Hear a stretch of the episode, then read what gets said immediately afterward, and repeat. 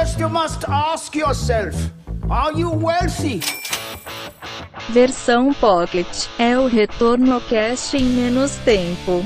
Olá, investidores e investidoras, sejam bem-vindos a mais um Retorno Cast Pocket. Estou eu, Luiz Felipe Vieira, juntamente com Felipe Medeiros, para fazermos o segundo episódio daquela sequência que eu prometi aqui no, no Pocket anterior, só que agora sobre rebalanceamento de carteiras. É, Felipe, a gente conversou sobre o tema, a diferença de olhar o curto prazo, o longo prazo para as alocações, e agora vem a parte prática disso, né? Como que eu ajusto o portfólio diante de situações que acontecem no curto prazo ou situações que tendem a acontecer no médio e longo prazo, né? Será que eu confio no gestor? Será que eu confio no meu próprio taco para fazer esses movimentos? Não, perfeito, cara. Eu acho que esse é um dilema que a maioria dos investidores se pergunta mesmo, né? Porque, ah, tá, eu não posso focar no resultado de, de curto prazo, eu tenho que focar no longo prazo, então o que eu faço? Eu invisto e esqueço, largo lá? Não é bem assim, né? Você tem que acompanhar seus investimentos e você tem que tomar decisões, né? Conforme a coisa vai mudando, né? Conforme muda o contexto econômico, né? Subiu demais os juros, caiu demais os juros, conforme você vai ficando mais velho, muda a sua vida, você tem filhos, muda de emprego, não sei, né? Tem um monte de fatores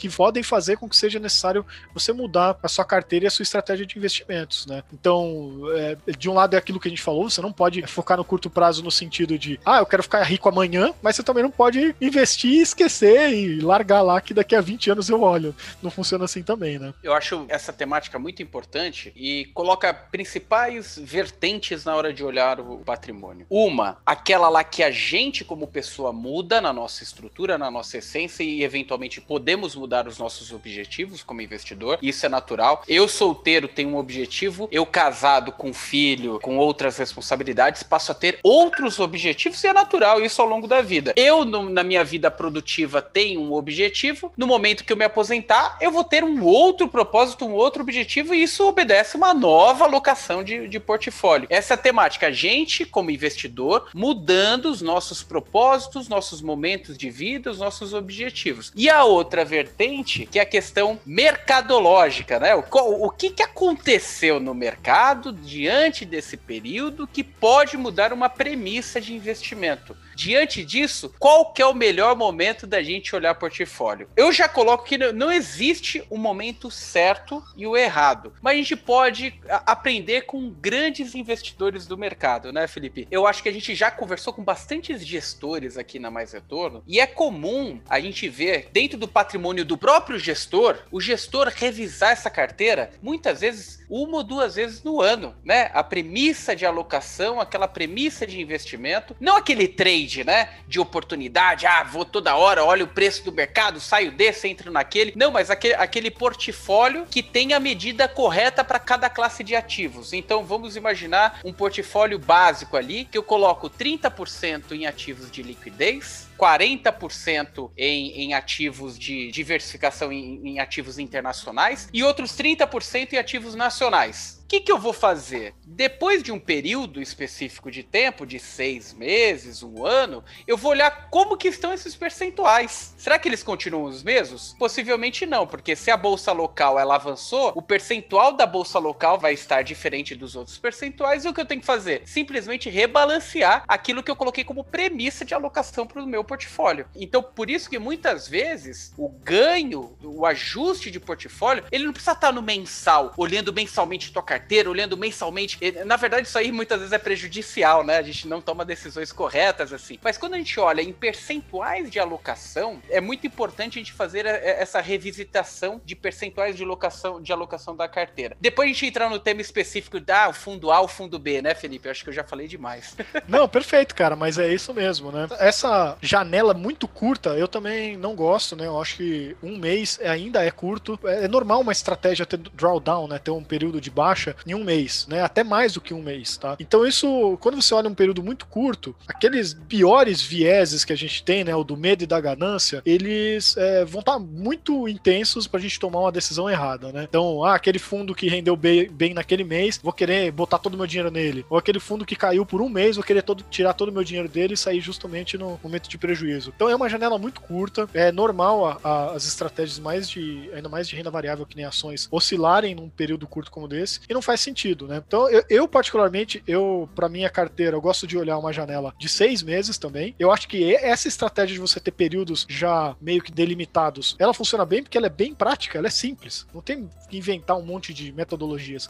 Então, você escolhe um, um frame aí, né? Uma janela para olhar, e dessa janela você vai lá dar uma olhada na sua carteira. E não quer dizer que a cada seis meses você é obrigado a movimentar a sua carteira. Você vai olhar. Se você achar que faz sentido movimentar, seja porque é, mudou o contexto econômico, ou tudo aquilo que a gente já falou antes, né? Ou seja simplesmente porque você agora, sei lá, entrou um dinheiro a mais, você quer fazer uma estratégia um pouco diferente, aí você toma essa decisão. A exceção fica, na verdade, é quando no meio desse período acontece um, vou chamar aqui de evento exógeno, uma coisa extraordinária que não estava prevista na sua estratégia inicial. Então, por exemplo, o impacto de 2020 lá, da estouro da pandemia, foi um baita evento inesperado, né? Não estava na minha estratégia, obviamente, e que aconteceu no meio da minha janela. Então, naquele momento, eu falei, opa, deixa eu entender o que está acontecendo com a minha carteira. Mas, por outro lado, eu decidi não, eu decidi não tomar decisões naquele momento que estava tomando o circuit breakers e que estava estourando tudo. Por quê? Porque eu não conseguia entender plenamente o que estava acontecendo. Ninguém sabia. Tava todo mundo, cada um aparecia com uma hipótese, com um chute, vai, vai quebrar tudo, não vai, não sei o que e tal. Então, eu tomar uma decisão naquele momento seria realmente tomar no chute, porque eu não sabia o que estava acontecendo. Eu preferia esperar, né, tirar um pouco da névoa da frente para poder enxergar o que, que ia acontecer e aí saber, bom, faz sentido eu me movimentar agora ou não? Então, eu simplesmente esperei, né, e no final a gente sabe o que aconteceu. Não porque eu fui um gênio, mas simplesmente porque eu não sabia o que fazer naquele momento, então era melhor não fazer nada e deixar a estratégia que eu montei inicialmente. Né? Eu montei uma estratégia diversificada, eu sabia que meu dinheiro não ia,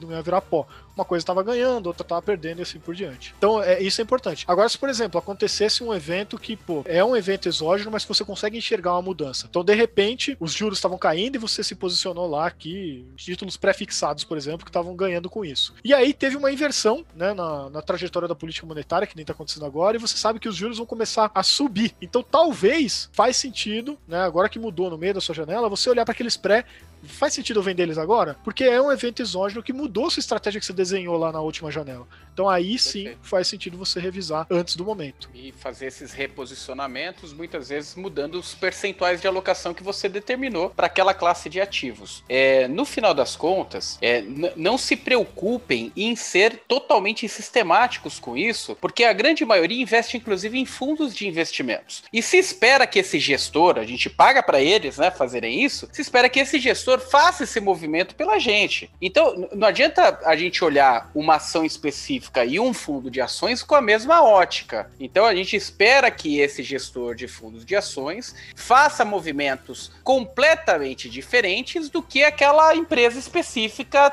tá, tá fazendo para sobreviver no mercado do, do, segmento dela, né? Então, muitas vezes a gente vê os, os, chamados traders de fundos de investimento. Então, tomar muito cuidado com isso. Ah, o fundo se deu mal. Cara, muitas vezes o fundo se deu mal porque ele colocou uma proteção no portfólio, ou é exatamente o fundo descorrelacionado com o ativo teu que tá funcionando bem na tua carteira. A partir do momento que aquele fundo que não tá funcionando bem parar de funcionar, inverter o mercado, por exemplo, algo muito muito fácil da gente olhar de correlação, você que, que está nos ouvindo aqui, se colocar é, no nosso comparador de fundos um fundo de ações nacional e um fundo de ações internacional dolarizado, você vai ver que eles têm correlação negativa. Então é natural que em algum momento que um está subindo, o outro está caindo e vice-versa, mas eles se complementam, eles são um amortecedor para o teu portfólio. Nem sempre o fundo que está mal na tua carteira diante de uma janela curta de avaliação, seja um ano, três anos,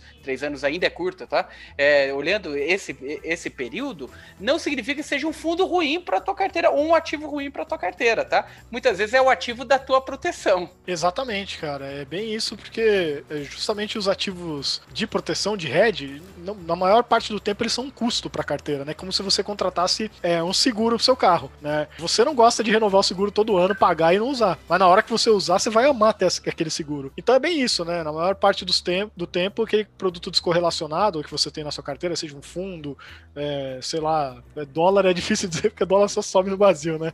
Mas sei lá, alguma outra coisa que anda numa direção contrária do mercado vai te deixar infeliz, mas ele tá ali por um motivo. E você tem que manter ele lá porque quando você montou a sua estratégia, ele estava lá para aquilo mesmo. Então, não esquenta a cabeça. Quando terminar a sua, se você adotar essa estratégia de olhar em janelas, né? Quando terminar a sua janela, você olha se, e vê se faz sentido ele estar tá naquele tamanho ainda de percentual da sua carteira, se você precisa aumentar, se você precisa diminuir ou até mudar. Mas não fica só, ah, passou um mês, perdeu dinheiro, vou tirar, porque aí sua carteira não nunca realmente vai ser diversificada e balanceada. Né? Perfeito. Então, como sugestão até de, de portfólio, esteja confortável com os ativos que você tem na carteira no primeiro momento. Não arrisque em algo que você é, esteja desconfortável. Esteja confortável, porque a melhor alocação é aquela que você menos mexe no teu portfólio. Aquela que você vai precisar mexer menos. Então, quem busca dinheiro de curto prazo normalmente mexe muito a carteira, paga muito imposto, paga muita administração, muita corretagem, e esses perdem muito dinheiro no mercado mesmo. A melhor carteira é aquela que eu posiciono, olho em janelas específicas para ver se os percentuais continuam dentro do que eu estabeleci de critério para aquele portfólio, tipo a, a, o exemplo que eu dei: 30, 40, 30, né? 30 liquidez,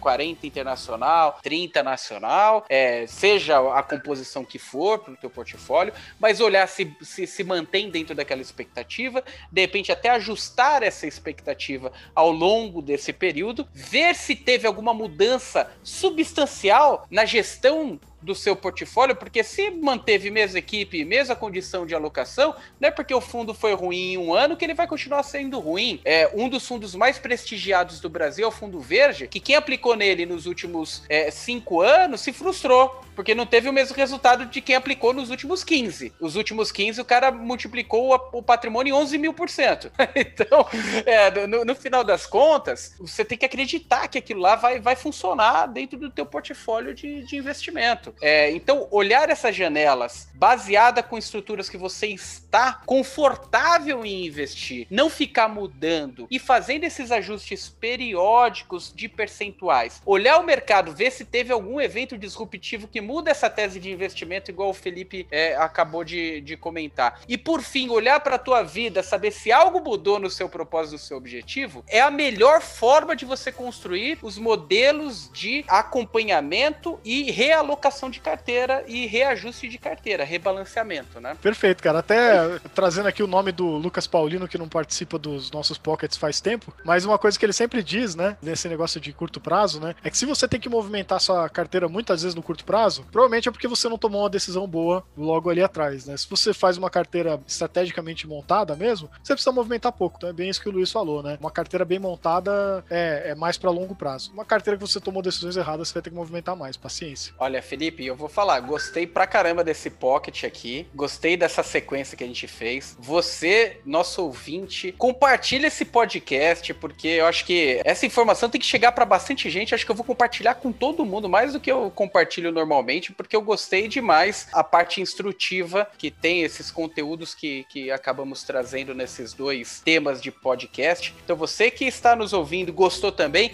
compartilha, porque muita gente precisa ouvir esse tipo de de conteúdo. E você também, que não sabe, mas estamos também em outras mídias sociais. Estamos no YouTube, no youtube.com/barra mais retorno, no Instagram, arroba mais underline retorno, Telegram, o link aqui na descrição. E qualquer crítica, sugestão, é, manda pra gente no retornocast arroba mais retorno.com. Obrigado, pessoal, e até a próxima. Valeu, pessoal. Um abraço.